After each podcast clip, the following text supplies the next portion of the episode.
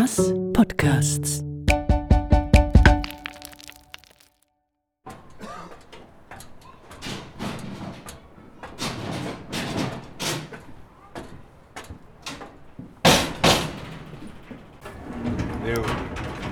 Das Vor allem, wir ich weiss nicht, wie lange die Sonne scheint. Gell?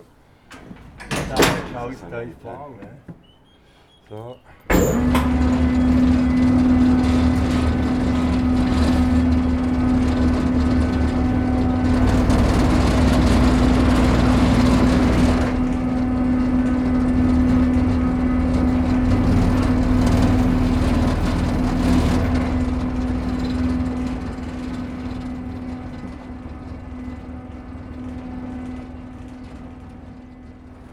Wir stehen hier etwa 80 Meter über dem Münsterplatz. Die Sonne scheint, man spürt die Luft. Wir sind auf dem Turm, und zwar am sogenannten Fuß vom Turmhelm, zusammen mit dem Hermann Heberli. Der Hermann Heberli ist seit mehr als 20 Jahren hier am Münster der Münster-Architekt gewesen, muss man sagen. Aber er ist noch da, wir haben ihn noch. Hermann, der Turmhelm, der oberste Abschnitt vom Turm, ist in den letzten zehn Jahren eine intensive Baustelle gewesen. Was hat man denn da überhaupt müssen machen und warum? Also grundsätzlich ist äh, jedes freistehende Bauwerk muss ja können nachgeben. Also Schilf im Wasser kann ja nur noch bleiben, wenn er nicht bricht, sondern wenn er möglichst kann nachgeben. Der Stein selber und so eine Konstruktion ist natürlich nicht sehr flexibel und doch muss sie können ohne dass uns die Fuge aufgeht, dass die verreist. Sonst haben wir nachher ein Stabilitätsproblem. Aber es ist ja so, der Stein selber, auch so eine Turmspitze, der bewegt sich. Und die Bewegungen, wenn er die soll mitmachen kann, ohne dass er Schaden hat, müssen wir schauen, dass wir ihn abbinden können. Das ist quasi äh, wie einfach, wenn ihr ein Zelt, früher hat man die Zirkuszelte, hat man überall abgebunden, damit sie äh, können stehen die äh, Stecken. So haben wir eigentlich jetzt innen nachher, möglichst subtil und möglichst auch wieder demontierbar, können Spannseile, es könnten auch Seile sein, sind jetzt halt Stangen, können äh, abbinden, dass der Turmspitz einfach oben bleibt. Man muss einfach sehen, der Helm ist ein sehr feines Teil. Der ganze Turm hat etwa 12'000 Tonnen, aber er kommt etwa 90 Tonnen Druck über mit einer so einer Böe. Äh, Einfach auf einen Touch, oder? Und dann hat man ja noch eine andere interessante Bewegung festgestellt Ja. beim Vermessen. Ja, also grundsätzlich ist es so, dass so, wo wir hier äh, äh, gerüstet haben, ist der Gerüster plötzlich verschrocken, weil das äh, ganze Turm gewackelt.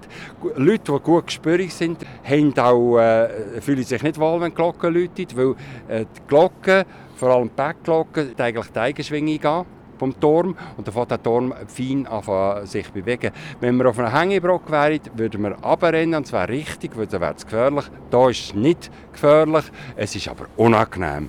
Und unangenehm ist für einen Menschen ab 2 mm pro Sekunde, wo sich das bewegt.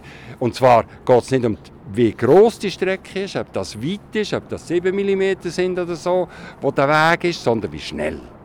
Und da fühlt man, sich, äh, fühlt man sich sehr, sehr unwohl. Ich habe mich jetzt schon länger daran gewöhnt. Aber eigentlich die Leute, die das spüren, sind eigentlich gespüriger als die, die das nicht spüren.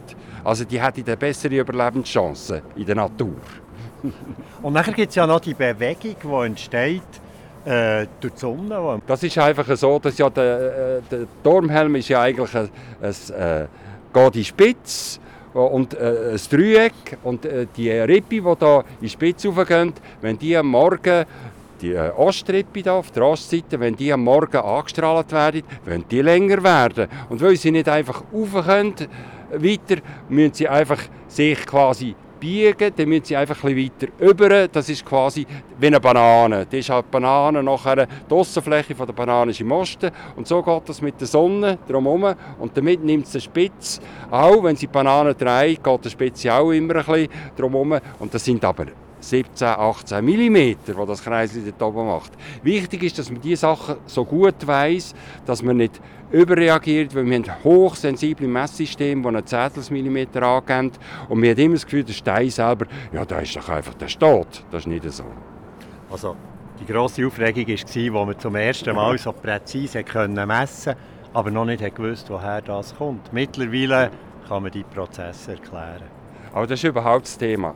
Unsere Präzisionsmessungen, unsere äh, ganz klar äh, äh Kontrolle, äh, vielleicht ja, Kontrollmanie, äh, dass wir eigentlich alles ganz genau wissen, warum und wieso. Das finde ich toll, aber man muss auch noch wissen, was dann eigentlich sonst am Alltag passiert.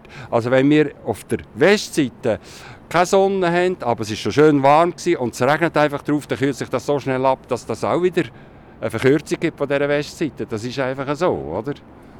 Und wenn man das nicht ganz genau berechnen kann, sollte man einfach darauf zurückkommen, seit wann ist es da, wie sieht es aus, wie geht es um heute, ist es viel schwächer als früher und wenn es halt ein paar hundert Jahre schon da war, wird es nicht plötzlich einfach zusammengehen. Also für mich ist es einfach so, nur im absoluten, wirklichen Notfall etwas machen, wo man nicht sicher ist, dass das Risiko vom Schaden wirklich praktisch null ist. Das heißt, die Chance, dass es nichts nützt, darf da sein, aber die Chance, dass es nützt, muss viel größer sein. Und das hilft mir natürlich in Bern, weil in Bern ist man sehr sparsam. Und wenn man sparsam ist, kann man nicht einfach äh, da mit den grossen Kellen anwerfen. Also wenn wir jetzt wahrscheinlich in Paris wären, müssten wir da weiss der Teufel was machen. So können wir da relativ bescheiden den Bau möglichst weiterbringen, ohne dass Bern mehr mit Steuern zahlen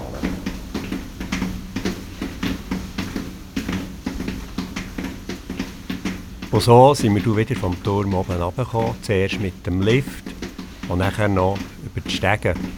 Und was wir im Sinn hatten, in Chor zu gehen, dort haben wir den Jürg Schweitzer getroffen, der Präsident des Münsterbaukollegium und einer von denen über die Geschichte von Münster am besten Bescheid wissen. Und weil im Chor ist georgelt worden und Baustellenlärm war, haben wir uns zurückgezogen in die obere Sakristei und dort hat der Jürg ein Versucherli von seinem riesigen Wissen ausbreitet.